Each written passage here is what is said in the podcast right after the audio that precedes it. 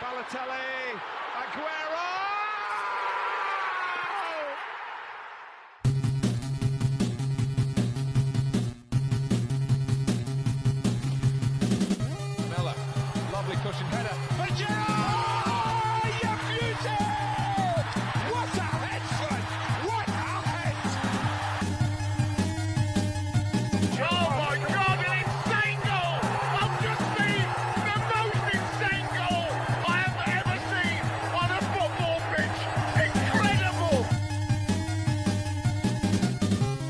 Hello，大家好，欢迎大家收听新一期的 Free Kick，我是很久没有跟大家见面的 Travis。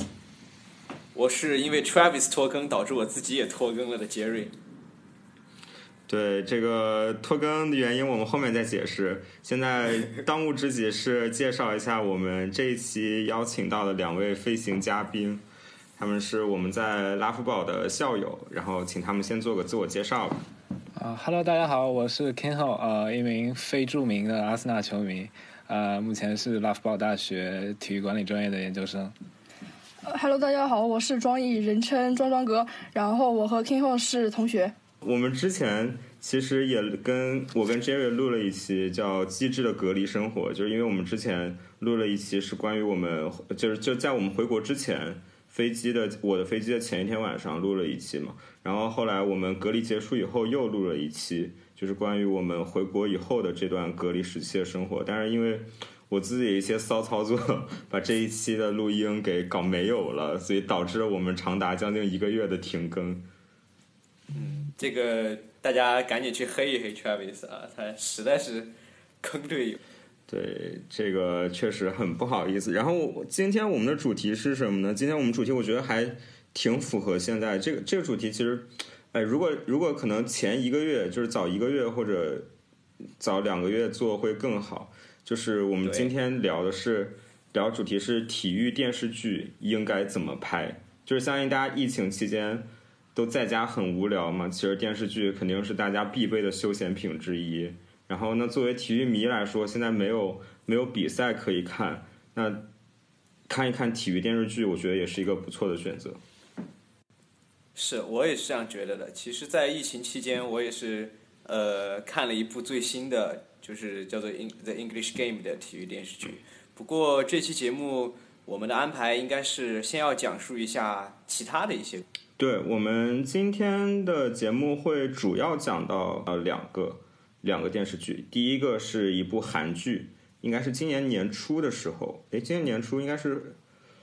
哦，今年年初应该已经放完了，是是是一部韩剧叫《Stop League》，然后它的中文翻译有的我看有的字幕组翻成《棒球大联盟》，有的翻成《火炉联盟》，也有翻成《金牌救援》的。是今年还我觉得还蛮火，在韩国，我之前有跟我韩国朋友聊过，他们说在韩国也非常火的一部韩剧。然后第二部就是刚刚 Jerry 提到的《The English Game》，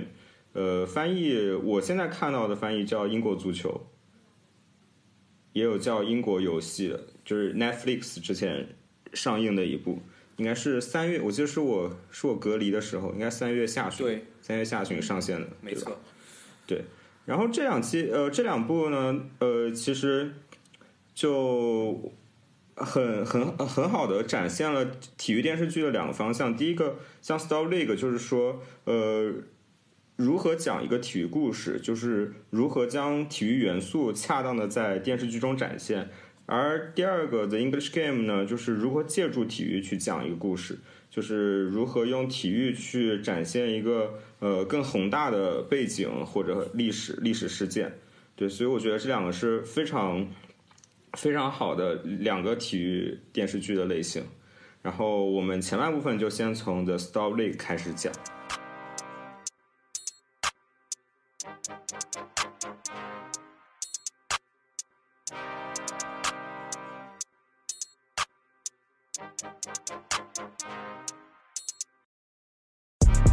就其实我们今天四个人的组合，呃，应该我跟 Kingo 是，呃，就是根据我跟他的了解，就是我们两个是属于那种平时看剧和看电影会非常多的那种，对吧？就是本身就是剧迷和电影迷。然后，然后庄哥和 Jerry 应该是本身并不是看就看电视剧不是那么多的，尤其是尤其是韩剧或者是美剧那种，是吗？没错，没错。我其实就是呃，而且特别是呃，我虽然是一个体育学生，我也比较喜欢体育，但是对于剧的选择方面，其实没有特别，就是说对体育这一个门类啊有特别的兴趣。就是我看的剧会更杂一些，对。呃，那今我们今天两位嘉宾是怎么样找到这部剧呢？找到《Stole》这部剧呢？先从 King 后开始说一下吧。啊，我的话应该是从微博上面吧，我也是看到一些体育圈的同学，啊，很多也是学体管的，呃，他们在推这部剧，然后我就尝试着去看了一下，然后就入坑了，一发一发不可收拾。然后我是当时有一个女同学，然后她跟我推了这部剧，说她已经看完了。然后我没有特别上心，但过了可能一两个星期，然后 Kingho 跟我说这部剧超好看，然后他就把我带入坑了。到最后我看的还比他快。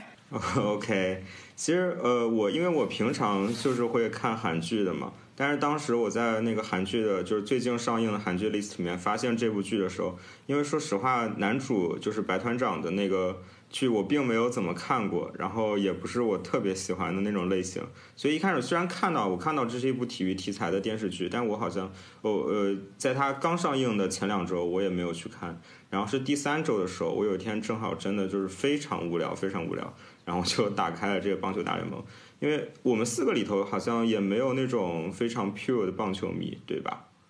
就没有人是非常狂热的棒球粉丝，对。但是我们真正看了这部剧以后，会发现这部剧虽然是一个呃体育题材，或者更准确一些说是棒球题材电视剧，但是即使像我们四个这样，就是对棒球没有那么感兴趣，或者说你可能对棒球规则根本都不懂的人，也可以看得非常津津乐道。对，是这样，津津有味。对。啊，津津有味，sorry。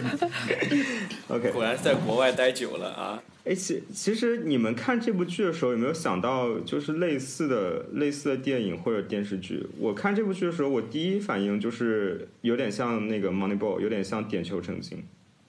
你们有这样的感觉吗？对，呃，但是我不太一样，我是呃，我之前是没有看过《Moneyball》的，然后我是看了这部剧以后，然后去找出《Moneyball》来看了一下，发现确实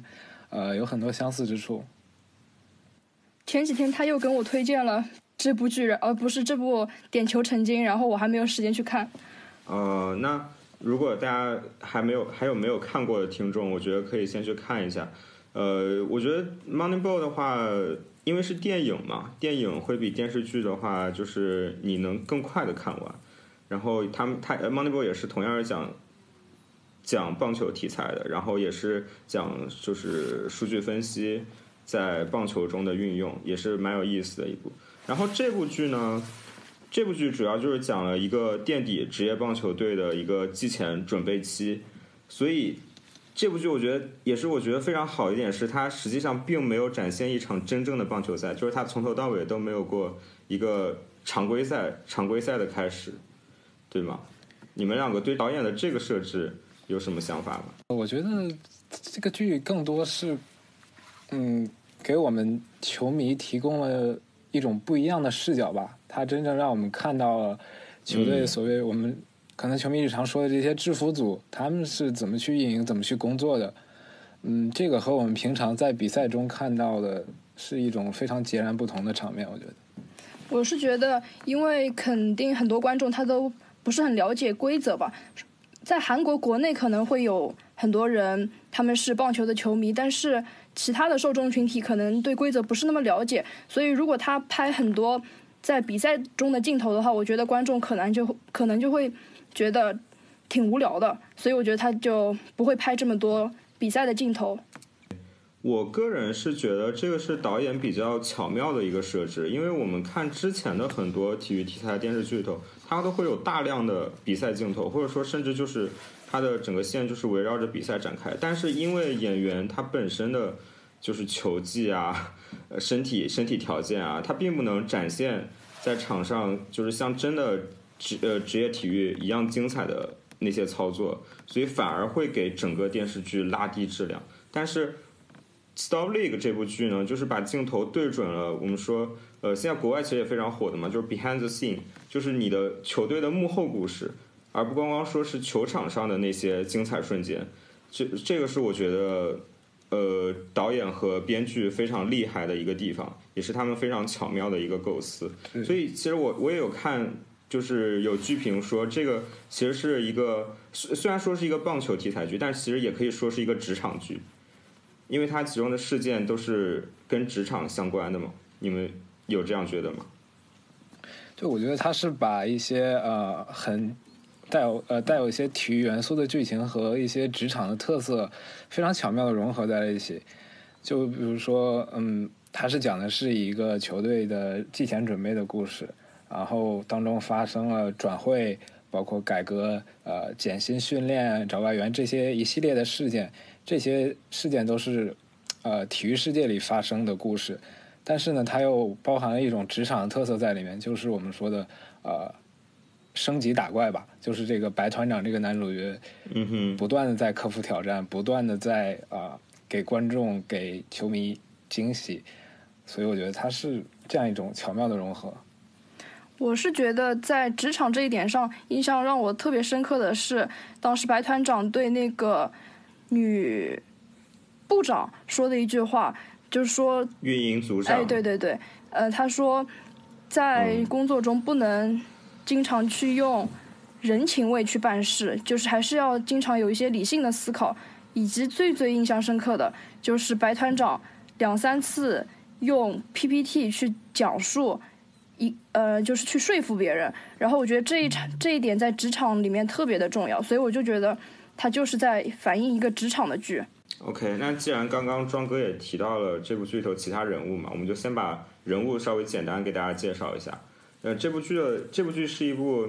呃，可以说是大男主剧，用韩用韩剧圈的话说，就应该是应该是大男主剧，因为呃，确实在男主就是我们刚刚说的白团长，他的整个剧中的戏份非常的重，然后这个白团长呢是一个。呃，他之前的履历也是在体育圈，然后，但是他非常神奇的地方在于，他在之前的应该是手球队，还有水球队，对吧？对，还有啊摔跤队，还有摔跤队是吗对，对，是，啊，就是这都是这种很小众的项目，然后他在这些很小众的项目里呢，都在迅速的在球队帮助球队拿到了冠军，然后但是球队在拿到冠军以后就全部解散了，没有一个例外，全部解散了。然后他呢，这个故事的开始就是他被上一个球团，他的上一个球团解散了，然后他应聘到了呃叫 Dream，就是梦想队，是一个韩国的职业棒球队，然后来当新的新的团长。然后 Dream 这个就是梦想队这个队呢，是一个常年倒数，但是他们有过一次辉煌，对吧？有过一次得过第二。哎，对他们，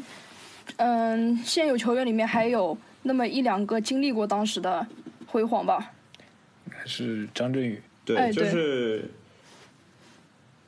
对，就是应该是距离上一次辉煌大概有应该有七年，七到八年，就是反正不长不短的一个时间了。然后在那个之后，就是一直都是联赛的那种鱼腩球队那样。然后他来了，然后整个故事就是围绕着他进入这个球团以后展开的各种工作。然后我们下面就从他做的事情，然后按照顺序一件一件，我们可以来聊一聊，好吗好的，？OK，那其这部剧一开始的时候，最开始的时候，第一个第一个冲突的展现，应该就是白团长和球队的王牌任东奎之间的。你们对这个对这个部分印象深刻吗？嗯，还是挺深刻的，因为我看看这段故事的时候，感觉特别熟悉，就是因为我我们本身也是球迷嘛，就日常生活中可能会经常看到哪个球队要把啊、比如说头牌球头牌明星交易走，呃，我们可能会在网上发一些发一些不好的言论嘛，所以看到就是白团长要交易，阿森纳，是这样。所以当看到白团长要把任东奎交易走之后，他有一幕是呃，就是展现一就是对一个网页上面很多球迷在刷负面的言论。对这一幕我是特别熟悉，可能日常生活当中我就是那其中的一份子。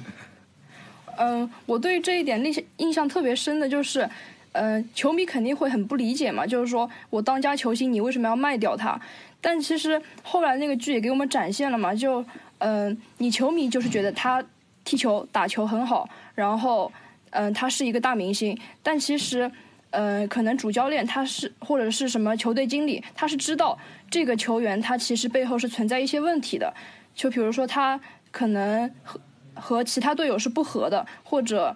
嗯有一些其各种那那样的问题，所以说这些问题导致了。嗯，球队经理他会觉得这名球员不适合我们球队，他再大牌我也要把他卖走，把他交易到其他球队去。我觉得这一点其实是在我们球迷的视角里面是想不到的。我我稍微再补充一下背景啊，就是呃，可能就是很多听众没有看过这部剧嘛。任东奎，我们刚刚说他是球队的王牌，但是实际上，我觉得他在那个剧中做出的那个人设的话，就是远不止于球队王牌。他怎么说？他应该是从当时选秀，就是他开始进入职业赛场就在梦想队打，然后就是呃第其实第一个镜头就是那个男主开车去看那个梦想队上一个赛季的最后一场比赛，然后他去买汉堡的时候，那个汉堡的套餐的名字就叫任东奎汉堡，对吧？对这一幕印象还就是大家可以。想象，像这个人在整个球队中的地位，而且他本身也是实力非常强，他应该是，哎，我具体记不太清，他应该是全垒打王，就是类似于全垒打王那种最佳打手，还是就是类似于最佳打手的那种。在你想看，在一个垫底的灵魂人物了，对吧？呃，我觉得不光是灵魂人物吧，就是你呃大家可以同样类比一下，就是一个一个降级队的最佳射手，一个降级队的球一个球员拿了联赛的最佳射手，然后还是就比如说还是英格兰国家代表队的成员，然后一直在名字一下都浮现出来。对，然后一直一直在这个球队里头，就是都没有闹过转会，而且其实当时要把他交易走的时候，至少从那个电视剧当时展现的呃他的情绪上来看，他还是很不乐意的。对我觉得这样的话，大家就可以想象，球迷在听到说这个球团要交易走任东奎的时候是什么样的什么样的场景。其实我觉得这个这个部分是。呃，甚至是我整个剧看完以后觉得最精彩的部分，就是他在一开始的时候就抓到我。其中第一个点就是，他的这个冲突设置的非确实非常强烈，而且就是非常非常巧妙。然后另外一个是，呃，他他他呃，在剧中白团长就是不光其实不光是球迷反对嘛，其实白团长下面的下属就是运营部门啊、球探部门呀、什么战力分析部门啊，他们也非常的不理解，就是为什么为什么白团长要把球队的王牌王牌交易走？但是我觉得导演在讲述怎么就是白团长怎么去说服这个职员，就像刚刚庄哥说的，做了一个 PPT，但我觉得 PPT PPT 其实只是形式了，但是我我我就是我觉得实际上的内核是通过数据数据分析去说服了那些下属，你们俩觉得呢？呃，我觉得不光是数据分析，而且很重要一点是他通过交易任东奎，他换来了江斗基，这是一个更厉害的明星球员。正是这一点，我觉得是彻底让那些管理层的其他人，他们是对白团长第一次产生了心服。哎，但是其实说起来，呃，我当然我没有看过剧中的内容，就是我不是很清楚他换来的那个球员，呃，无论无论是水平还是说他的角色，他扮演的是一个什么样的角色。但是就如果说类比，像我们刚才 Travis 说到的，你是一个球队的，呃，比如说足球队的核心射手，呃，核心队员，然后管理层拿你去交换了另外一名所谓的更强的球员回来，即使是能够在赛季后或者什么样的体现出，哎，你交换过来人有更好的表现，或者有什么样呃给球队带来更多的帮助，呃，即使即使事情是这个样子的，有可能还会还是同样会承受很大的社会压力，我觉得。呃，所以说，对，所以说我就是说到 Travis 刚才提到的数据，肯定肯定也是就是能够说服那个管理层去做出这样一笔交易的一个很重要的一个方面。我给大家稍微就是扩充一下我刚刚说的内容，就给大家举一下例子，因为我们之前其实也做过一次数据关于足球中的数据分析的节目嘛，对吧？然后我可以给大家讲一讲这个这部电视剧里头导演和编剧是怎么样，就是通过这个情节一下抓到我的，就是在白团长他开了一个内部会，他跟所有的球团的成员开了一个内部会议，然后在那个内部会议中，其实我觉得他的 presentation 主要是分为两个部分，第一个就是我们为什么可以放走任东奎，或者说任东奎为什么是我们球队中可以被替代的人。因为大家都觉得，就是听我之前的描述，大家也可以也可以感觉到嘛，就是几乎所有的人，不管是员工也好，还是球迷也好，大家都觉得任东奎是不可替代的。然后第二个部分就是我们用谁来替代他。然后我觉得数就是数据分析，主要就体现在第一个部分。第一部分我现在能记得的比较清楚的内容呢，是他说了，第一个是袁东奎应该是对于弱队的那个击打率要比跟强队比要高很多。就是用大家可能比较熟悉的足球语境是，你就是在弱队身上刷刷刷刷进球，就是你强强对话的时候，其实你根本站不出来。然后第二个呢是他的那个呃，我们知道在棒球中很看重全垒打嘛，但是他说就是他说他打的应该是一百多个全垒打里头有大概多少多少的比例是只超过那个那个网多少多少高度的，然后他说他们下一个赛季的球场的那个网会往外扩，应该是几米，就是可能几米的样子，这个会严重的影响到他的全垒打率。对，我还记得有第三点，就是，嗯、棒球赛季它也挺长的。然后任东奎到了某一个夏季还是冬季的时候吧，他的表现数据就比较差。然后，但是那个赛，嗯，但是那个期间的话，是球队急需得分的时候，所以他表现差的话就帮不了球队。然后这也是，嗯、男主为什么要把他卖了的原因之一。也就是说呃，这一名球员他的个人的状态的节奏和球队整体需要他的状态的节奏是相悖的。那个编剧我觉得讲的更加巧妙。编剧我记得很清楚的那个是他的 presentation 上面那一页是任东奎是一个不耐热的球员，哦，就是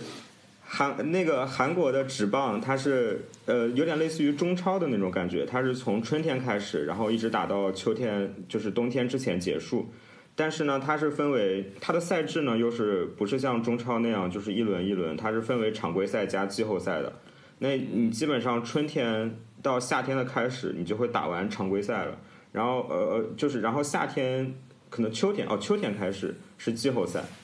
然后白团长在那个 presentation 上说的是呢，任龙葵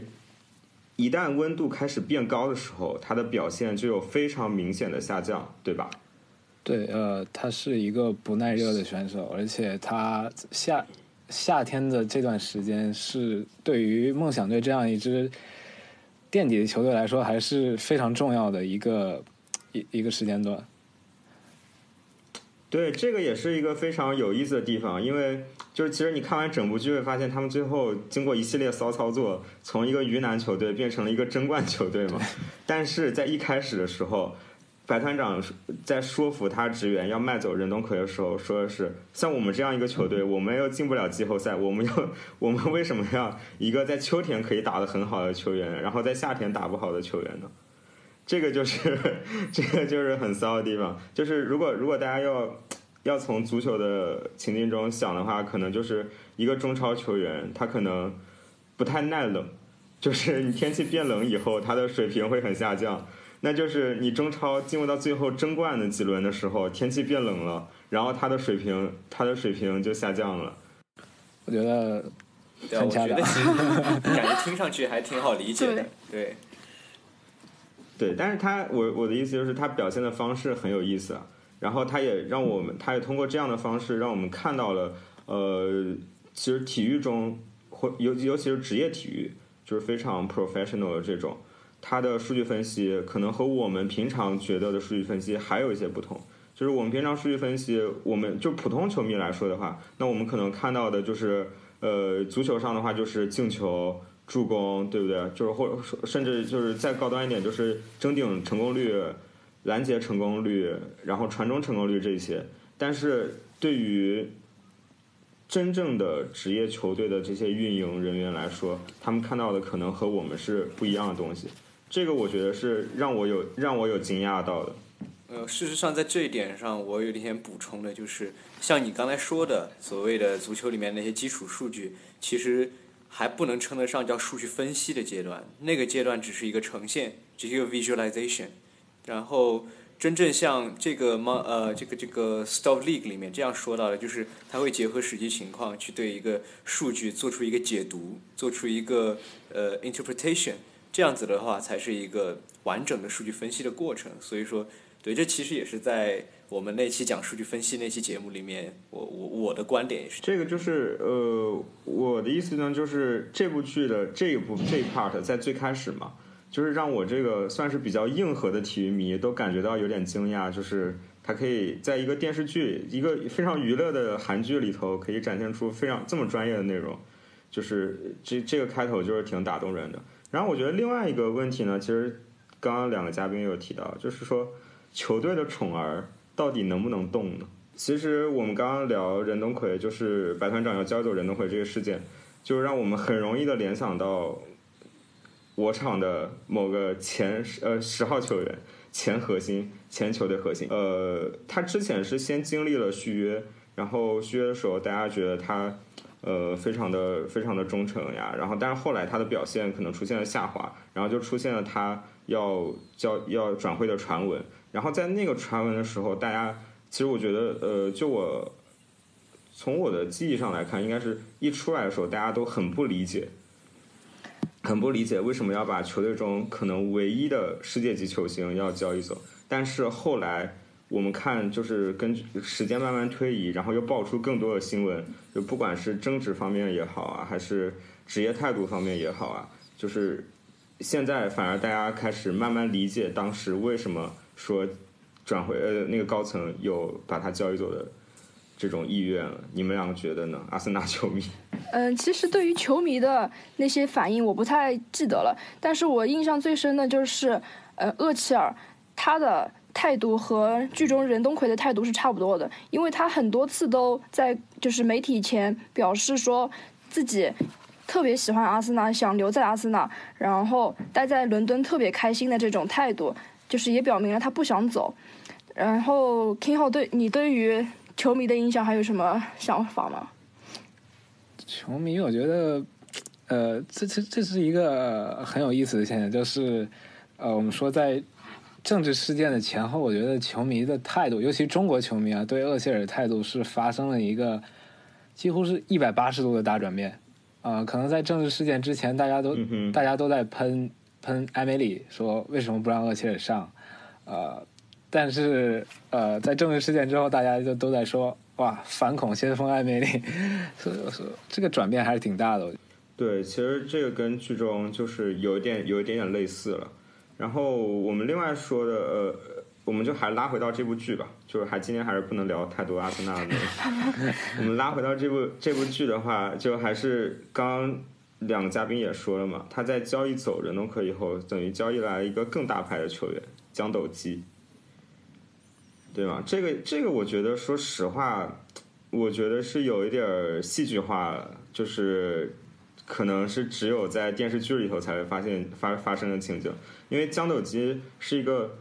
国家国家队的当家球员，对吧？然后而且是他当时的队，诶，是海盗队还是什么水鸟队？海盗队，海盗队，OK，海盗队是一个争冠球队，然后是以第二名结束了上个赛季，然后他从一个争冠球队转会到了一个垫底球队，然后而且更更更神奇的是，这个人跟江斗基跟任东奎之前都是出道，呃，就是出道时候都是在梦想队，然后两个人突然闹掰了，当然这是一个伏笔了，所以这个部分这 part 我是觉得。呃，他虽然可以体现白团长能力很强，但是更多还是就是让我感觉啊，这是电视剧，对剧情冲突需要，听上去就是这个样子。对，现实中这样发生的不太可能，而且 关键是更骚的是，最后的时候，对白团长又把人都可以交易回来了。对，这个是夏天过了更加神奇的是吧地方。对啊，这个这个就反正我看到的第一反应就是，海盗队的团长是个白痴吗？就是，对吧？我我呃，我当时看弹幕也是，就是这个人是怎么当上这种争冠球队的团长的？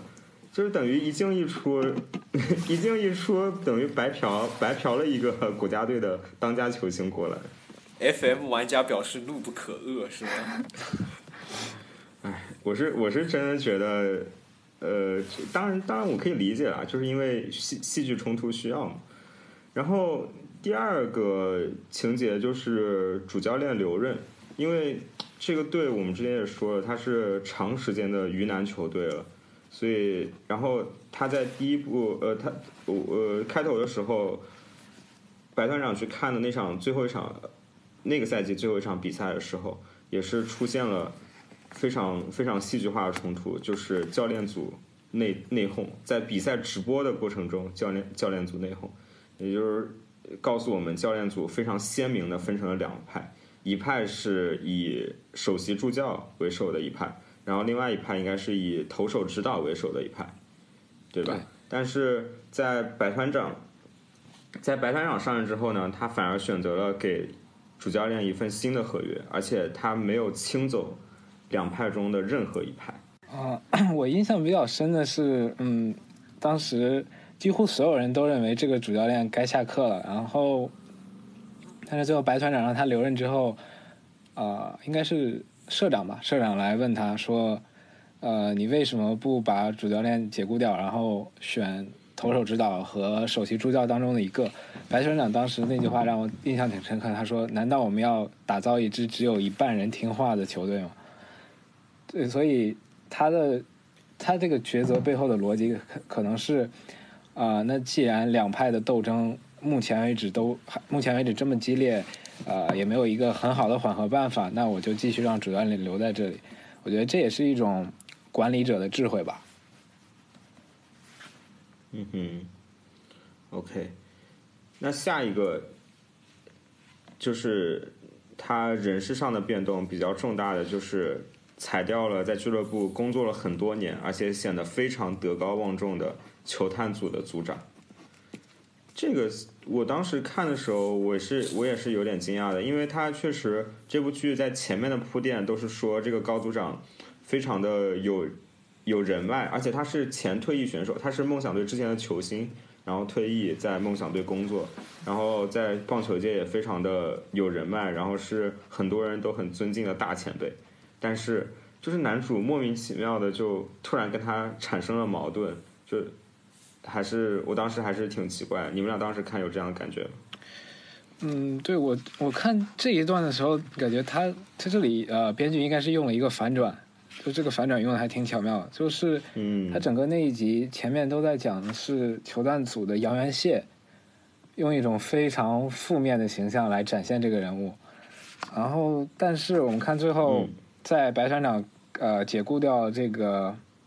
呃原来的组长之后，是让杨元谢当上了新的球探组组长。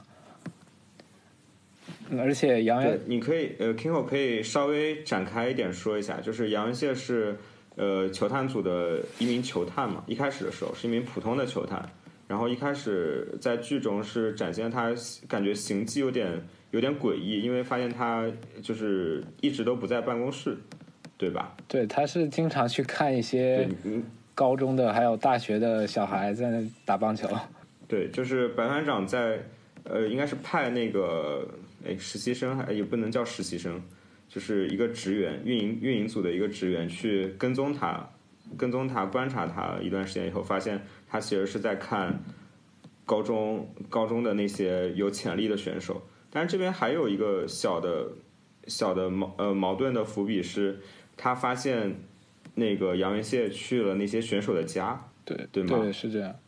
就是这个这个为什么为什么会为什么会说这个是一个矛盾的伏笔呢？就是呃，你球探去私自去球员的家，有可能就是收受贿赂，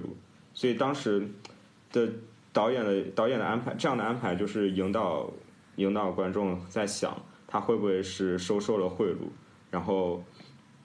而且他他在剧中也说了，就是呃，梦想队的几个选秀一直都很差，就几年的选秀，大家可以想到嘛，他们一直都垫底，那他们每年都有高位的签，就是高顺位的签，但是他们高顺位的签选来的，一直人呃所谓的潜力新人，又一直没有展现出潜力。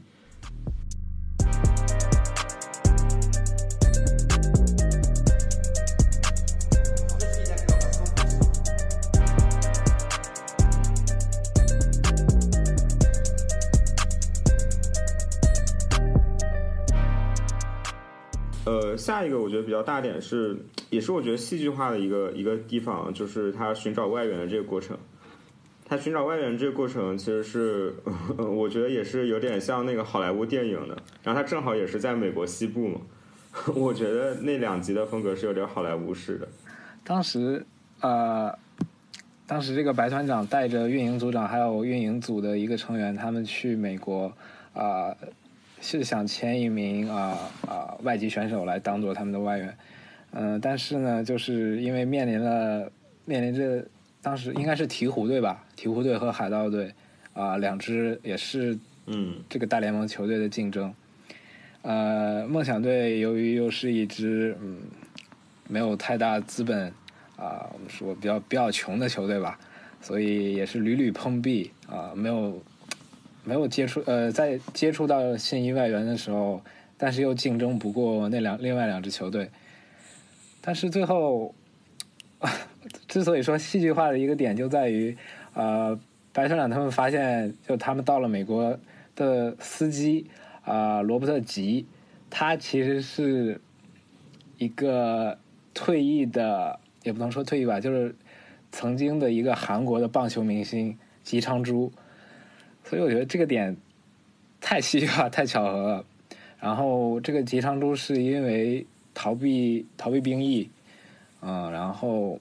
就逃到了呃躲避在呃去了去到了美国，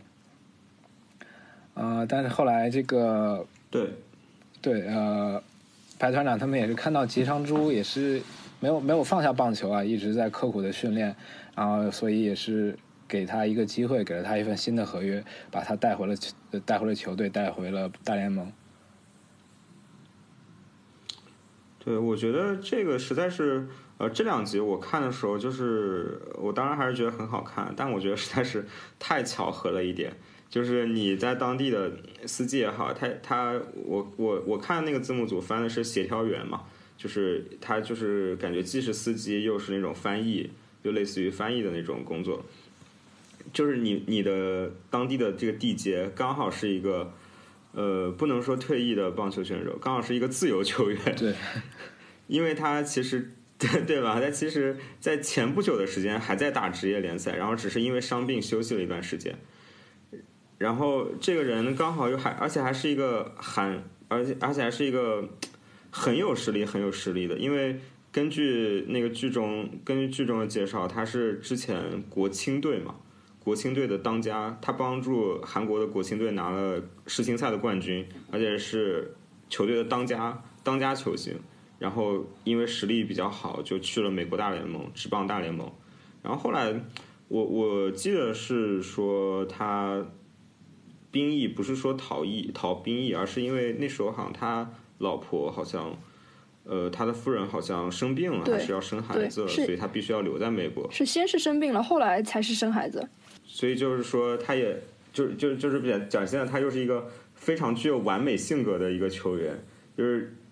然后然后之前听后也说了嘛，就是他们在找这个外援之前是有预算预算的限制的，然后一开始心仪的那个美国人被其他队用更高的预算拿走抢抢走了，但是他们反而就是捡到了一个更便宜的一个，而且可能更好的一个投手。这我觉得是其实是有点像好莱坞电影的那种感觉，一个经典的浪子回头还有强强联合的故事。嗯，但是我记得后来，嗯，当球队就是当白团长把吉昌柱带回国内的时候，嗯，当时那个新闻发布会以及在球场上的见面会的时候，还是不可避免的受到了观众的很多抨击和质疑吧，尤其是一个一个女记者吧。她很多次恶意剪辑吉昌柱的回答，然后让观众的那种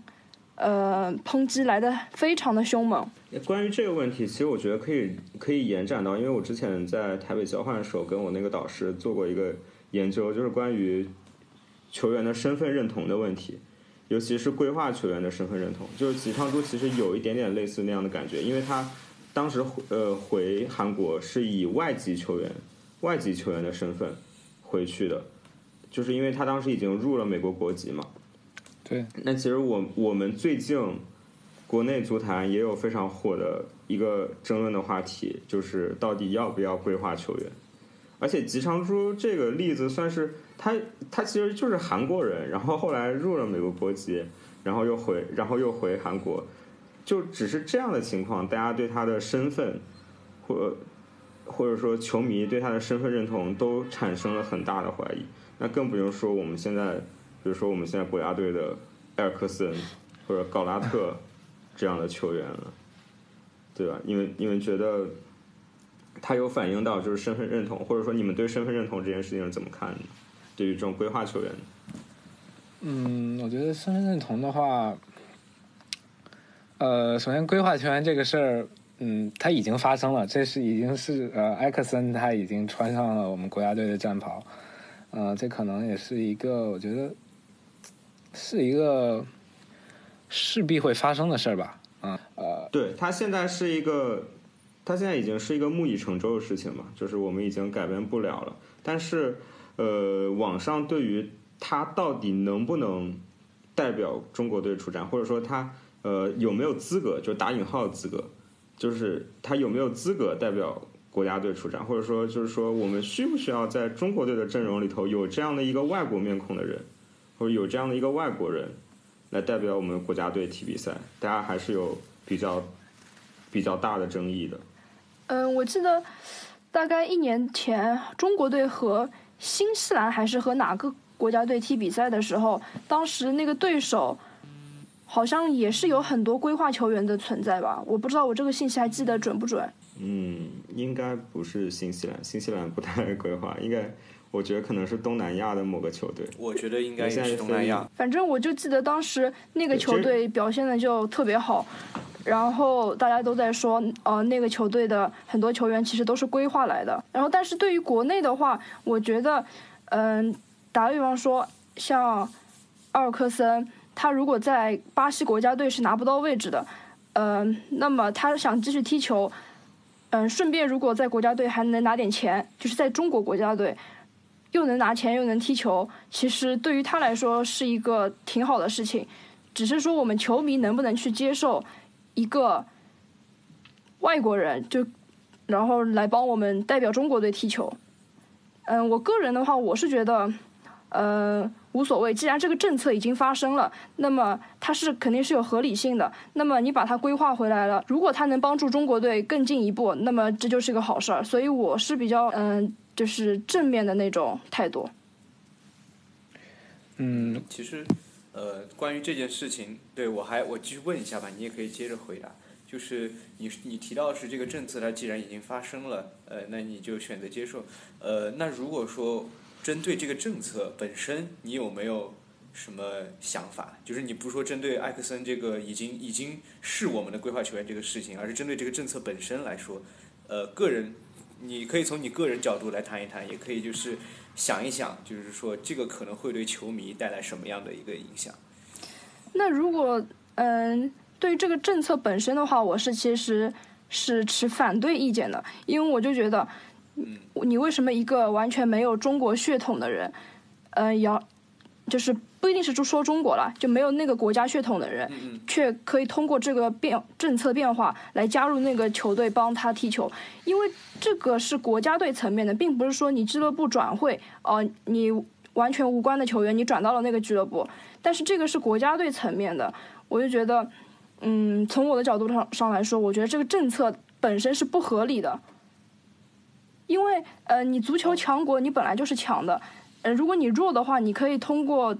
就是改变国内的一些现状去提高你球员的水平，但不是去通过这样的一种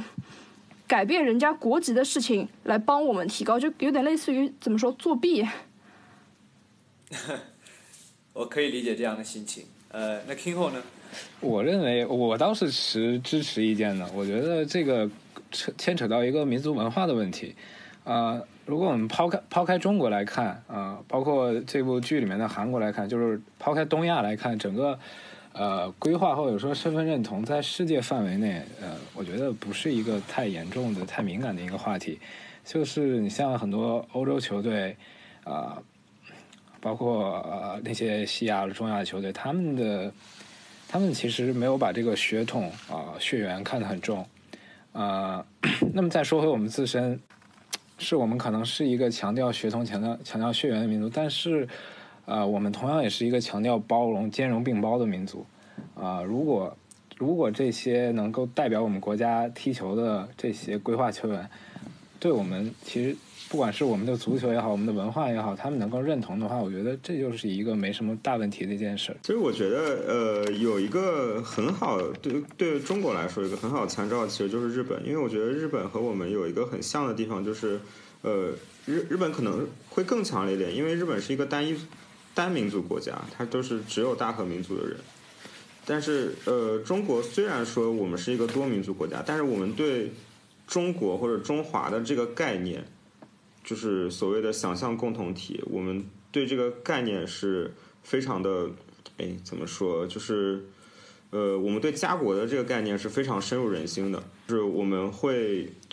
非有非常那种强烈的意识，说我是中国人。但是对于，呃，因为我们都在欧洲，在欧洲读书嘛，对于欧洲人来说，尤其是欧盟内的人来说，因为它是可以高度自由流通的嘛，所以他对于国家概念好像。就是没有那么高，呃，没有那么高的国呃家国意识，呃，就是不是说他们没有没有这种国家自豪感了，就是他们会觉得他们更像欧盟公民，而不是说我只是呃意大利公民或者是德国公民，所以他们可能对于比如说波兰裔的球员在德国国家队为德国国家队出战。他们也会觉得挺正常，因为它本身就有很多波兰裔的国家。那我们国家其实没有什么，没有什么 那么大那么大数量的移民啊，所以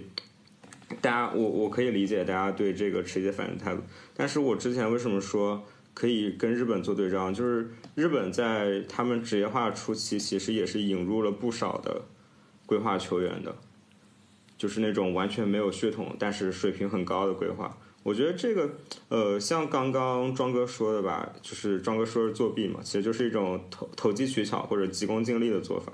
我觉得可能有的时候需要一点点这样的，但是就是这个就是有点像强效药，或者说那种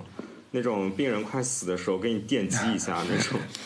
这个就是在你 在你要死的时候，你可以来这么一下，但是这个肯定是不能成为常态的。就是你的常态还是要把你，就是你这个病人还是要把你的身体养好。那我们放到足球上来说，就是还是要把咱们的青训做好，再把把咱们的这个整个人才培养的体系做好。就是我觉得是可以短期短期的时候依赖一些依赖一下这样的手段，但是肯定是不能作为一个长期的政策方针。而且我觉得哪怕是作为短期的这样的一个手段，我也觉得应该。规划一些，就是艾克森，我觉得还可以啊。这个规划人选我觉得还挺好，因为因为他毕竟在中国效力了这么长时间，而且他整个人也是比较 打引号，就是有党性的那种，对吧？我觉得艾克森这个规划我还是可以接受。但是如果说你真的就是规划一个，比如说。都没有在中国踢过球的那种，然后实力非常强，那我是我是真的觉得，哪怕作为电击疗法也不能接受。对，我觉得我和 Travis 的意见也差不多。关于规划球员，可能对我觉得就是一个关于民族或者说关于一个国家的代表，然后看球迷对这个代表的接受程度能有多高吧。现在现阶段的话，嗯，可能需要一点思想上的一些。进步，或者说不如说进步，应该说是思想上的一些变化，才能去更好的接受现在这样的事实。对啊，Travis 刚刚提到日本，就我我想补充一点，就是，呃，二零一九年啊、就是去年嘛啊、这个世界橄榄球英式橄榄球世界杯在是在日本举办的啊、日本作为东道主，他是、啊他是非常看重这个赛事的，而且日本队的成绩也是相当不错，我记得是打进了十六强还是八强，好像是八强，但是呢，这个队首发的首发球员里面，我当时看那个照片，有一半多都是外籍面孔，所以说这也是一个很有意思的事儿。对，这这个这个其实很好，大家大家可以，大家其实很好理解，就是大家可以想象一下橄榄球这么一个对身体素质要求这么高的运动，你很难在，而且日本又不是一个有橄榄球基础的国家，他只是为了在这个他当主办国的或当东道主的这一届世界杯里头取得好成绩。所以说，嗯，对他来说，要想真的找，嗯，找那么多个会打真的会打橄榄球的纯种的日本人来说，实在是太难了。然后他就选择了这样的一个方法嘛。哦，我觉得伴随着他们这次呃橄榄球世界杯这个呃好成绩的话，我觉得呃可能在日后呃日本国内会有更多的民众、更多的粉丝来关注这项运动，来去参与这项运动。我觉得这是一个好的趋势。如果说这个真能实现的话，那这个规划的目的啊、那举办这个赛事的目的就达到了。嗯哼我觉得，呃，一个是我觉得他们这个橄榄球，可能他们呃就是橄榄球协会，或者说就是类似于日本的体育总局吧，他们的想法可能也是像之前就是日本足球的发展道道路一样，就是在这个运动的一开始，在这个国家兴起或者职业化的一开始，我引入一些高水平球员，然后先提升我的这个运动在我们国家的受关注度，或者说国民喜爱程度。然后再后来慢慢发展。然后关于其实关于刚刚 Kinho 正好聊到这个嘛，就是我稍微给大家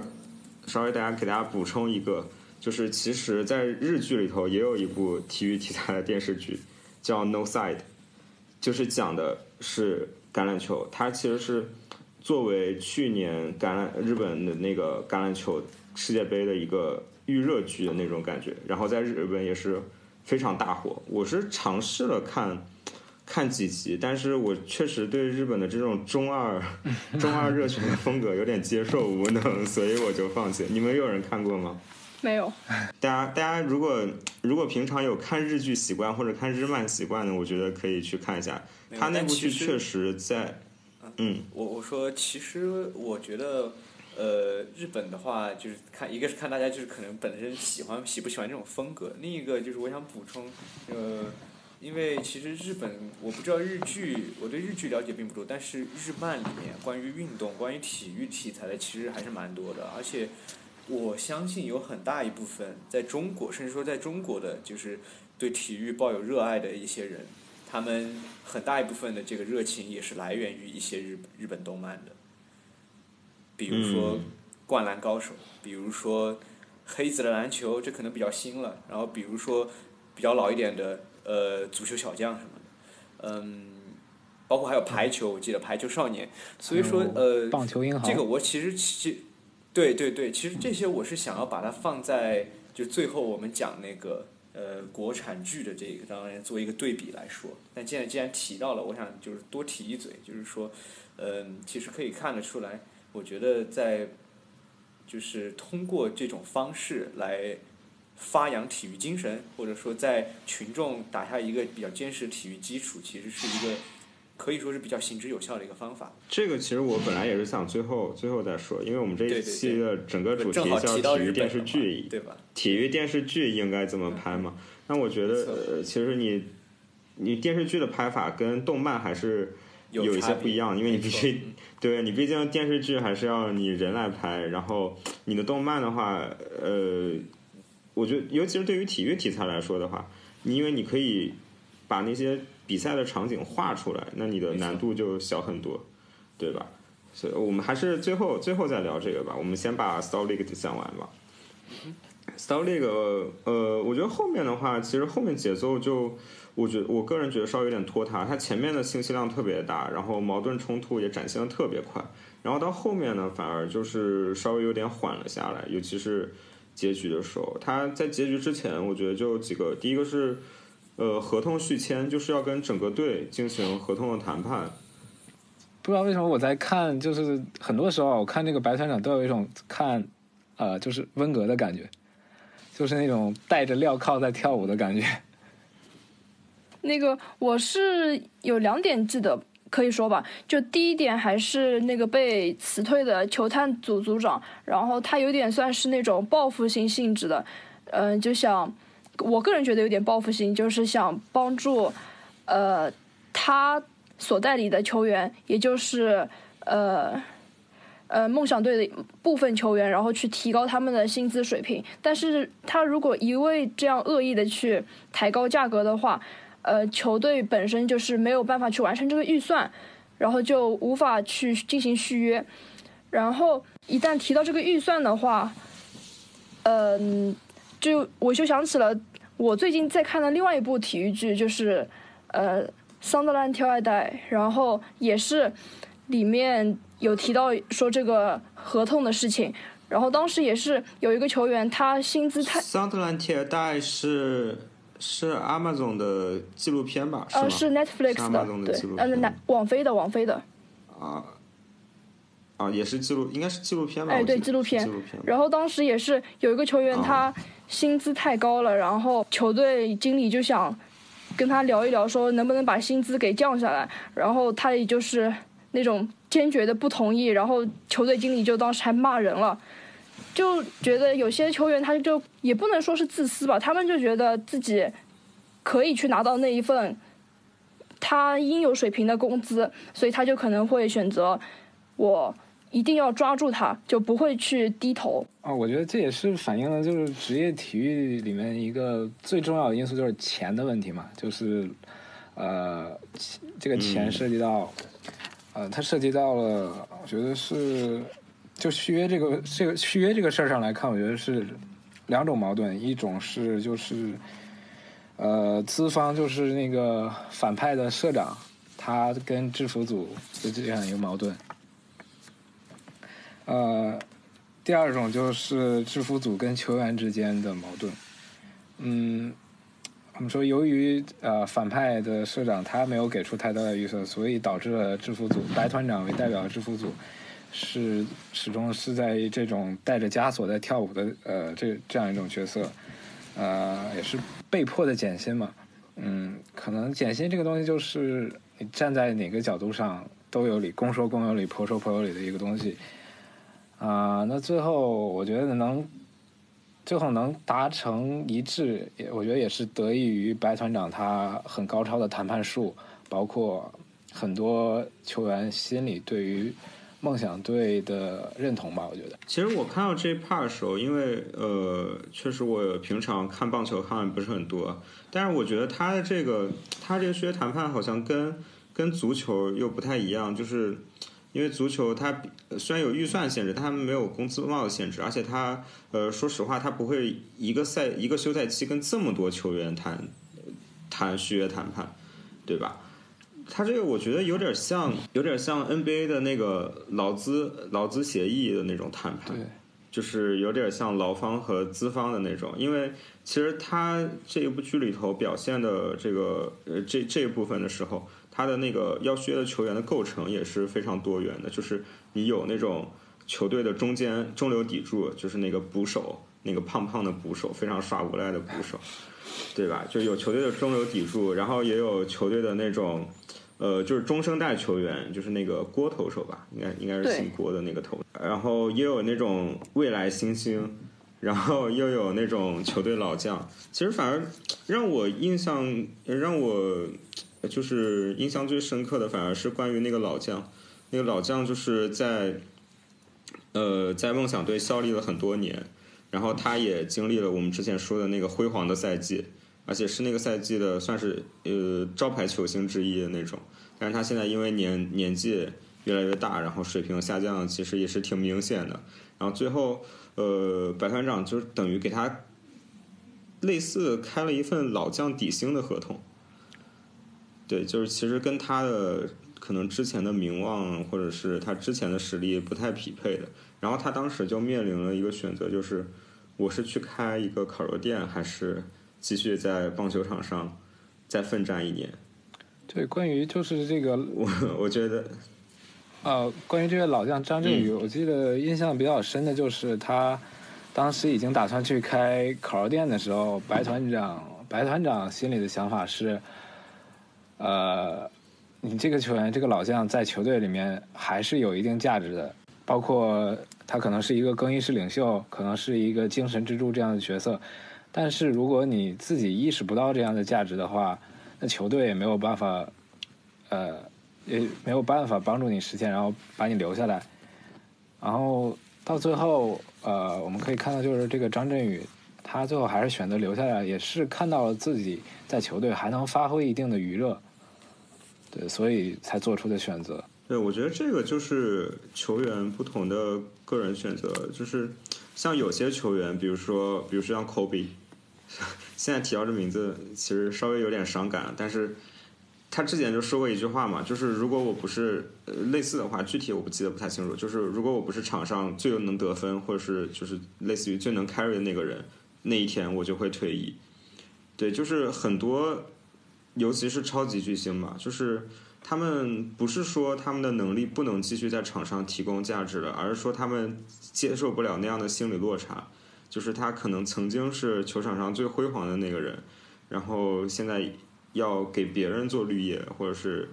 给别人打辅助，他们很多人是接受不了这样的心理落差。然后另外一个，我觉得就是具体到张振宇的这个例子来看呢，就是我觉得他那个时候倒不是说有一部分是因为钱了，但是主要部分我还是觉得说，他通过白团长给他这个薪资，他觉得我是不是就是能力真的差到这种程度了，或者说我对球队是不是已经。无法再贡献价值，或者无法发挥我的余热了，然后我觉得最后白团长能够成功把他劝回来，或者说他自己成功想通，也是因为他意识到了自己在这个球队里还有就是不呃不可替代的价值，也是他自己呃，我觉得是他还是他对于自己球员人生球员生涯价值的一种追求吧。对，我记得当时的转折点应该就是呃，另一个年轻的球员，应该是叫刘敏浩吧，啊，他去向这个对对对张振宇长得特别帅，请请教了一些投球动作的问题。我觉得这是一个非常关键的转折点，就是使得张振宇意识到自己在球队其实还可以发挥这样一种作用。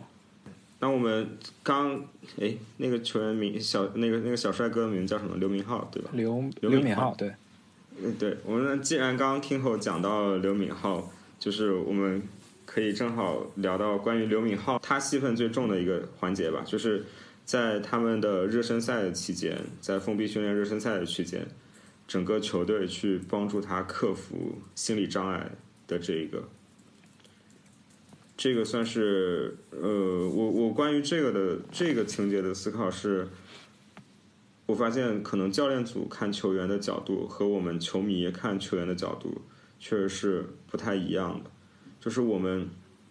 我们球迷经常，我觉得经常会这样说吧，就是这球员踢的这么菜，你为什么还要让他上？或者说你为什么就是死就不让他，死都不把他换下去，对吧？其实，呃，其实像我跟 Jerry，因为之前一起看球嘛，就是很 很经常有这样的吐槽，为什么为什么就是不换人呢？但是。呃，我觉得从这个剧，它肯定不能百分之百的反映现实吧，但是，呃，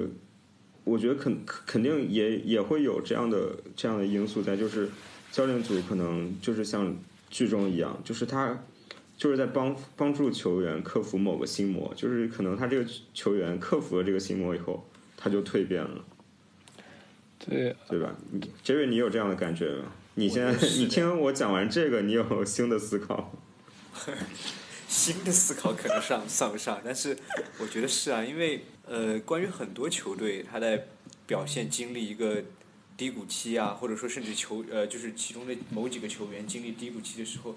呃，你不能就是说一味的他表现不好就一定要被换下，这个是有一个长久的发展规律在里面，就是呃，作为教练，就是其实其实这个也跟我们。之前，当然这个可能扯到远点。之前我们学的那个球，呃，球探的那个课程有关，就是其中包括你怎么去培养年轻球员的一些一些内容。其中就有提到，就是说你作为年轻球员的青训教练，你一方面想要保证尽量平均的上场时间来让年轻球员得到足够的成长；另一方面，你又要在这样的情况下保证你的球队整体有一个很好的成绩，这样才能为你的年轻球员创造一个更好的成长环境。所以说，当然就是在真正的职业队里面的话，就是说你要你要用成绩来稳固自己的帅位，同时你要能够让你队中表现没有那么好的球员发挥的就克服自己的心魔，发挥的更好。这也是你作为一个教练所需要具备的技能。啊，就是你刚刚说的，让我想起了就是阿森纳球迷非常熟悉的就一个人，就是阿隆拉姆塞尔。呃，他，我记得他当时，呃，受腿伤之后，就断腿之后，那两年状态是非常差的，尤其一一二赛季，几乎是每每踢一场都有无数球迷在喷他，但是温格还是坚持给了他非常非常多的机会。最后应该是一三到一四赛季吧，阿龙也算是不负众望吧，终于迎来了个人的一个大爆发。嗯，我在就是帮助呃小球员成长这一点方面，我是觉得，嗯，你一个小球员从刚被提拔到一线队，就是有上场机会开始，你就能一直是表现的很好，不被球迷骂这种现象，我觉得除非是那种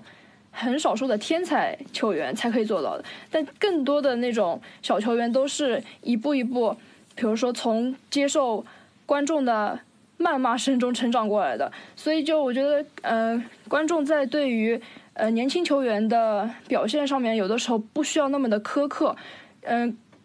因为其实说白了，嗯，可能他们上场的时间并不会有那么的多，然后，毕竟足球也是一个团队项目嘛，就嗯，如果大家有的时候能更以一颗包容的心去对待他们，然后我觉得可以更好的帮助他们的成长。OK，其实我觉得教练组他也并不是说一味的给他，就他们的 timing 选的还是挺好的。他们在这样一个呃季前赛的比赛中去给了他这样机会，也不是说就是让拿常规赛，就是说拿球队的成绩去冒险给他这样的机会。而且尤其是我觉得，如果说在常规赛给他这样大量的机会去挥霍的话，他可能就是球迷的压力会给他更大。反而在有就是在这种季前友谊赛这种压力相对比较好的环境中，让他持续的去直面自己的这个问题，然后最终克服这样的困难，是一个挺好的选择。这个也其实也体现了那个主教练其实是非常有水平的。对，就是说为什么为什么要跟他续约三年，对吧？OK，那我们这部剧就是讲到最后就是。这个 老板，这个球队的老板还是决定要把梦想队给卖掉。尽管白团长感觉已经就是经过一系列的操作以后，已经把这支球队看起来非常的打造的成一个非常有实力，然后整体的氛围又非常好的一个，算是一个争冠争冠球队或者第一集团球队。但是球队老板他其实本身，因为他本身对棒球并不感兴趣，然后。呃，剧中给的原因是，他们本来是一个消费企业，消费企业是那种非常看重呃群众群众反应的，就是，所以他们买了这样一支棒球队，建了这样一支棒球队，但是他们要他们的资产要向重工业那边发展，那这种就相对按他们的话说，不用看那些蝼蚁的眼色了，所以他们本身对棒球又没有兴趣，所以最后还是决定要把棒球转出去。那剧中。白团长面临的困难就是怎么样去找到下家。这个其实我觉得转换把这个问题转换的话，就是一个企业它为什么要购买一支球队呢？或者它为什么要去成为一个球队的母集团？这个是我看这部剧的时候我想到。嗯，在这一点上面，我记得当时那个呃年轻的那个。老板是那个 IT 公司的老板吧，应该是。然后他一开始也是有点在犹豫的。然后就正好我在看的这个桑德兰这部剧里面也是，桑德兰因为他降级了，然后他的老板就是也是亏了很多钱嘛。他先是不给不给球队投资了，然后他就干脆把他给卖掉了。然后新的老板他收购的理由呢，嗯，从他的就是。放给我们看的画面来，他是说他非常的喜欢足球，嗯，然后他是觉得能够遇到桑德兰这样一支特别大的球队是一个非常难得的事情，所以他主要是出于热爱去收购一个球队的。嗯，但是这一部剧里面，我觉得那个 IT 的老板还是被白团长的一通过数据，就是那个 PPT 被他打动了。最后的原因应该是他可以开拓一些新的市场吧？是不是？我不太记得了。嗯，差不多。所以我觉得其实，嗯，对于那个 IT 老板的来说，我觉得他是一对于他来说是一个明智的选择，因为他可以通过梦想队这样一个有一定忠实球迷基础的一个球队，然后去打开自己在当地的一些市场。我觉得这个选择，这个收购的决定还是挺正确的。壮哥的想法差不多，就是企业收购的时候肯定还是呃两种因素吧。一种感性层面上来说，可能是因为啊、热爱，因为你对这个球队文化、球队价值的一种认同。呃，理性层面上，那就更多是一种市场市场行为、经济因素上面的考量。你要考量到呃一些受众，呃这个球队受众和你企业受众的重合度。包括它对于你企业品牌的宣传度、推广度，呃，包括一种后续发展可能性，一种综合的考量。其实我的观点跟 Kingo 大致上是差不多的，但是我稍微稍稍的纠正一下 庄哥的那个，嗯就是因为他的是一个哎，他他其实是一个互联网企业嘛，嗯对吧？是但呃，就是说白团长一开始是一开始去 pitch 那个老总的时候。老总拒绝的理由其实就是我们是一个互联网企业，然后我们的总部在首尔，我们为什么要去赞助一个偏远地区？就是他那个梦想队所在的是是一个呃，就是就是韩国可能也是跟英国一样吧，就是英国就是除了伦敦都是村韩国就是除了首尔都是村，就 对吧？我们为什么要去？我们这样一个互联网企业为什么要去赞助一个小球，赞助一个小城市的球队或者小球市的球队？对吧？但是呃，其实互联网企队、互互联网企业也不存在说要呃去开拓市场，因为它本身在韩国已经有市场，嗯，所以它也也不用说去特意去开拓那个小城市的市场，对吧？但我我我我个人的感觉，最后白团长打动他是说，你去买这支球队是可以证明你们你的初心还在。就是你还你能证明你的这个公司还是原来你刚开始创建的时候的那样的一个公司，就是你没有因为公司资本的迅速扩张而丢掉你的本质。哎，这个感觉有点像在骂百度，就是就就是大家大家对吧？就是就是有一点这样的感觉。就是我想说的是什么呢？就是呃。在中国，大家也可以感觉很明显啊，就是这几个足球界的大玩家，比如说恒大，或者说比如说苏宁这种大玩家，他消费者或者说我们普通的民众很容易把球队的这种行为，或者说球队的这种精神形象，跟他的整个企业的精神形象并到一起，对吧？就比如说之前苏宁据说呃就是传出来要买贝尔的时候，哇，大家都是刷。苏宁有钱，苏宁牛逼，但是，呃，实际上就是现，对，就是我们大众，苏宁真的有没有钱，我们并不会去看他的财报，但是 我们不管他财报亏损多少，但是他只要买了一个贝尔，我们就觉得他有钱，对对吧？然后像恒大之前在广东地区待呃做了那么久，都没有在全国范围内打响他的品牌名声，但是他通过足球。就是让大家，至少我觉得在二零一零年到二零一五年这段期间吧，就是让大家觉得恒大是一个很有能力的集团。就是大家好像觉得啊，他们把能把足球做好，那他们本身集团在自己本身的行业，好像也是可以做好。就大家会产生这样的品牌联想。这是一种企业人设的打造。那所以就正好想到一个问题，就是说为什么中超它会？就是强制性的要求那些球队都以一个企业加上当地的那个城市来构成那个球队的名字。嗯，Jerry，你有什么要说的吗？关于这个问题？我我其实确实没有什么特别多的要说的，对中超的了解没有。啊，就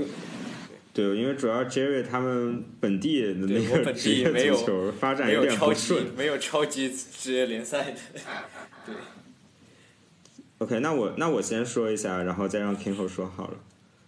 呃我觉得我我个人是非常支持，就是球队中性化改名的。就是我觉得他去掉赞助商的名字，最大的好处就是，呃，你会真正的扎根本土。你足球是一定是一个要扎根本土的一项运动，职业足球。就是如果你如果如果不如果不用如果不用中性化名字的话，就会出现像北京人和那样的情况。我觉得一个第一个就是避免北京人和这样的情况，然后第二个，我觉得它肯定对于现在你的投资集团的这个品牌效应有一定的影响，但是我觉得影响是有限的。就是就像我们刚刚说的，你大众还是会关注到你背后的母公司，即使你改了一个中性名。就比比方说皇家马德里，对吧？就是皇家马德里是一个是一个非常中性的名字，但是谁都谁都知道他的老板是佛罗伦蒂诺，大家还是会将皇家马德里的品牌形象和佛罗伦蒂诺，他是一个房地产商，和他的个人和他的品牌都产生联想。就比如说像再再比如说像 NBA 的，就是马库班。或者是和达拉斯小牛，我觉得大家这种联系不不会说因为你改了中性名以后就完全消失，就是还是会存在的。天后，你觉得呢？对我另一个方面，我觉得这可能更多是我国体育产业现在状况下一种必然的现象吧，可能也是一种无奈。就是我想到一个事儿，就是呃，一九年呃，FIBA 的篮球世界杯在在在中国举行嘛，然后当时网上有很多网友在在喷，就是为什么那个罚球线那块地板要打上那么大的一个赞助商的 logo。然后当时啊、呃，有人在回复，就是这确实是一种无奈，因为现在我国的体育产业还是很大程度上是有求于赞助商的，就是体育的自身的造血能力是没有那么强的。那、呃、涉及到球队这个事儿，我觉得也是球队队名把就是资方也好、赞助商的也好的名字加进来，更多还是一种无奈吧。我觉得随着时间的发展，随着这个产业的发展。今后我们一定是会出现那些中性化队名的。国内的所谓体育产业和体育商业，呃，发展的这个历史还是短了一些。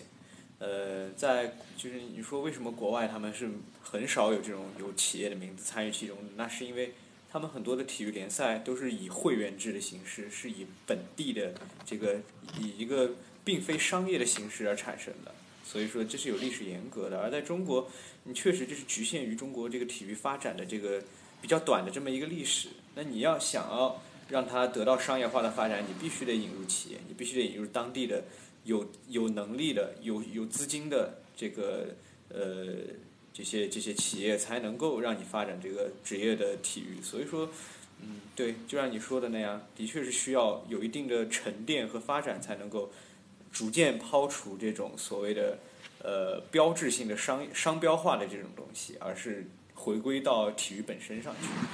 呃，我稍微做一点点补充啊，就因为我现在工作环境的原因嘛，就是其实我觉得很多听友他们，因为他们可能是关内关注国内足球，但是他们可能只看中超，但是实际上现在在中甲和中乙已经出现非常多中性化名字的球队了。就比如说，因为我是南京人嘛，江苏就已经有三支职业队都是中性名字了，苏州东吴，然后昆山 FC 和南通之云，这三支球队的名字和他们的赞助商都没有关系。就是东吴，苏州东吴就是东吴，就是因为当地的那个文化文化的名字，然后昆山 FC 就是很明显的一个中性名了，然后。南通之云也是因为他们当地有一个景点叫之云塔，所以这三个其实跟它背后的投资集团都没有关系。包括像我们，呃，大家最近应该听了很多的广东华南虎，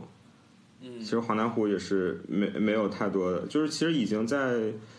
这些新建立的球队，就是这些球队都是大概在一几年的时候才刚刚创立嘛，在可能就是一五年以后。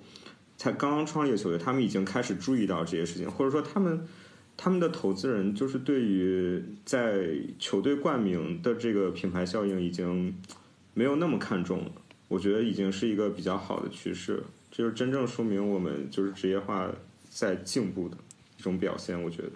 对，我觉得随着时间发展，这种趋势一定是会扩散开来，从江苏这些经济发展比较好的地方，一定会慢慢慢慢扩散。啊，我刚刚提江苏，只是因为我只知道江苏，我不是，呃，大就是听众听众朋友听众朋友不要有什么误解，我只是因为我只知道就是江苏这几家，而且确实现在江苏的职业球队比较多，嗯，对，所以我才举了这几个例子。当然，肯定其他地方也有一些呃其他的例子。我觉得就是全国范围内来说，应该都是都是这样一个比较好的一个趋势和一个一个一个发展迹象。OK，那我们我们应该要把这一部电视剧做一个结尾了，因为聊了很久了。对这部电视剧，我觉得像我们一开始说的嘛，就是这部剧我觉得很好的向我们展现了，就是说如果如何讲体育故事，就是他怎么样把体育元素在电视剧中做一个恰当的展现。然后这个体育元素呢，我觉得如果更具体点说，就是。对于体育人文价值的展现和一些对于职业体育的，我我觉得这部剧给我带来的是体育价人文价值的展现和对职业体育的思考。嗯嗯，King 后你有什么想法吗？嗯，我非常同意你说的。呃，关于人文价值这一块，我觉得它展现的更多是这么几个层面的东西吧。第一种就是一种，就是我们说体育剧里最常见的这种燃的感觉。他从一个垫底的职业队，呃，一步一步逆袭到最后，最后一幕应该是在打决赛了吧？我记得。呃，还有一种，我觉得第二个层面，我觉得就是热爱，就是包括像刚刚提到的刘敏浩，呃，还有吉昌洙这些选手对于棒球运动的热爱。还有一点，我觉得印象，我另外一个印象比较深刻的人物就是这个白团长的弟弟，他是，呃，他是。呃，腿有残疾，但是也是一个非常热爱棒球的人。他是因为打棒球，然后腿受伤，然后坐上了轮椅。但是他一直坚持在一些棒球网站上面写一些文章。啊，他对于数据分析有自己非常独到并且准确的见解。最后，他也是来到了这个啊梦想队来和他哥哥一起工作。呃，第三点，第三个层面的东西，我觉得就是团结。就是这部影片，呃，不是，就是这部剧最后一幕的那个字幕上的那句话，就是啊，不够强也没关系，只要我们互相帮助。呃，呃，团结这一点上，我们可以看到白团长他从刚来到刚来到这个球队，可以说他是一个独行侠的角色吧。他就是做事我行我素，他也不太相信同事之间情谊的这种人。但是他到最后也是，他身上也出现了很多呃温情的东西，他开始和这个整个运营组呃整个制服组的其他成员互帮互助，形成了一个非常好的集体。那么第四点，我觉得就是嗯信心，就是一种关于赢球文化的东西。就是你这支球队，你垫底的时候，你不能就这么混日子混下去，你要相信你是可以做到。更好的，我觉得它关于人文价值主要展现了这几个层面的东西。然后我这边还有两点要补充的，就是，呃，第一点，其实我觉得在目前的职业，嗯，职业体育方面，我觉得是不太可能发生的，就很少吧。就是关于那个忠诚的问题，嗯，但是我当时看下来，呃，最印象最深的感觉就是，嗯，你要相信在这个。物欲横流的世界上面，总有一些球员会选择将球迷凌驾于名利之上。就是当时，嗯，那个男，那个球员任东奎，他选择了，嗯，球迷。他说什么？有一个大叔球迷经常来看我打球，然后那些小球迷会看到我就会很很开心的跑过来，然后他们这些球员他会觉得球迷。是对他来说是非常非常重要的，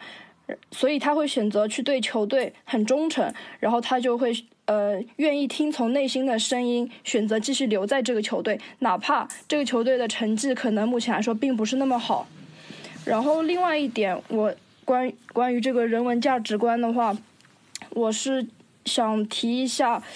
当时有一个女的组长，她好像是负责市场营销方面的吧，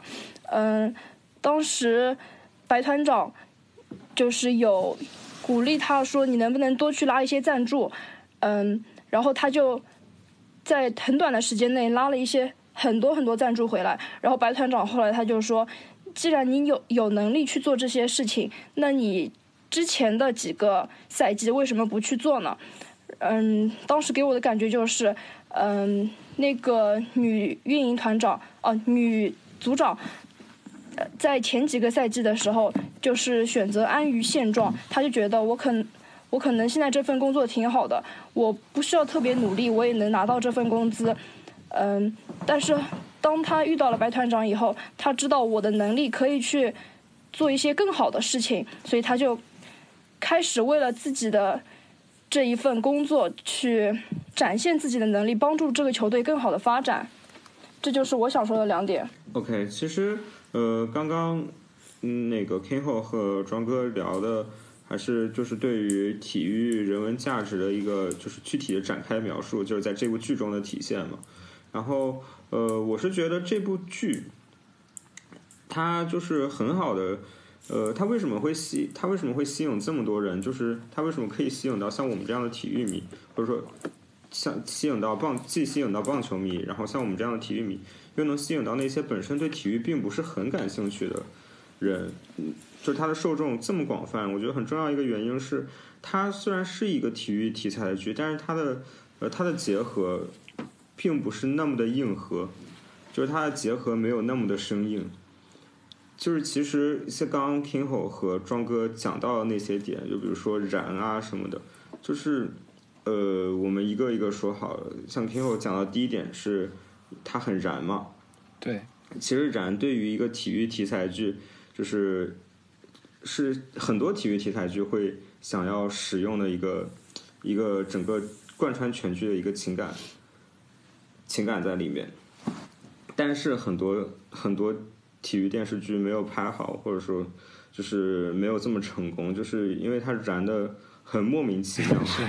让你没有让你没有代入感，让你没有代入感。然后这部剧呢，就是虽虽然男主也是那种全程开挂，但是你会感觉到他是一步一步，他是一个问题接着一个问题在解决，一步一步的解决每一个问题，你就你就会跟着他这个节奏。就是让你的激情一点一点的燃烧起来，然后就这关于这部剧，我还有一个觉得非常好的点是，它的情感线没有 对没有很明显，而且又没有又臭又长。它其实情感线我觉得算是一条暗线，就是白团长和那个呃运营组长那个女生，她而且其实可能可能都甚至说不上是感情感情线。我觉得都就是表现的实在是太不明显了。就当时我因为刚开始的时候，King 看的比我快嘛，然后我当时就问他一个问题，我说这部剧，呃，男主和女主有在一起吗？我说如果在一起的话，我就不追了，因为我就特别不想看到这种感情线。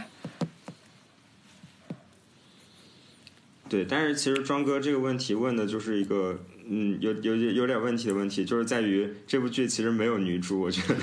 就是这部剧只有一个，只有一个。当然，你是因为你看到你你刚开始看嘛，我是我是觉得我看完整个以后，我我是觉得这部剧其实是没有女主的，它只有白团长和其他的那些人物群像，就是只比较突出的其实就是白团长，其他的都是我觉得戏份。运营组长戏份会稍微多一点，但是，但是他跟其他的人物群像感觉也差不太多。对，就是可能可能跟我们平常看到的那种韩剧的女主就不太一样。那好，那今天关于呃第一部剧就是呃《Stop League》这部剧的分享，还有就是关于这部剧的一些探讨，我们就到这里。呃，接下来请大家再期待一下，我们还会讲另外一部剧。呃，这部剧跟足球更加相关，是 The English Game。我也会更积极的参与到讨论中来。然后，呃，希望大家下期节目继续呃支持我们，对，大家我们下一期再见。好拜拜。好，拜拜。拜拜。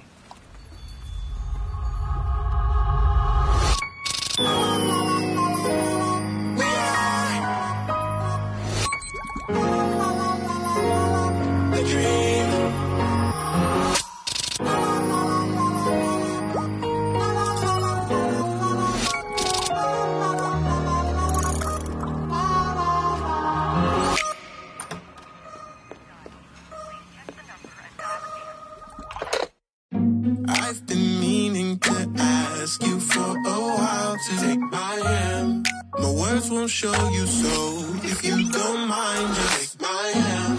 There are too many things we don't know. There's so many things we should. I wanna dive in, let me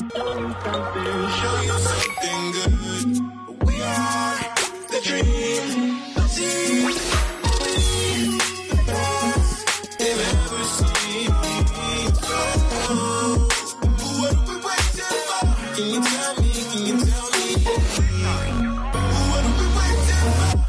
Our history.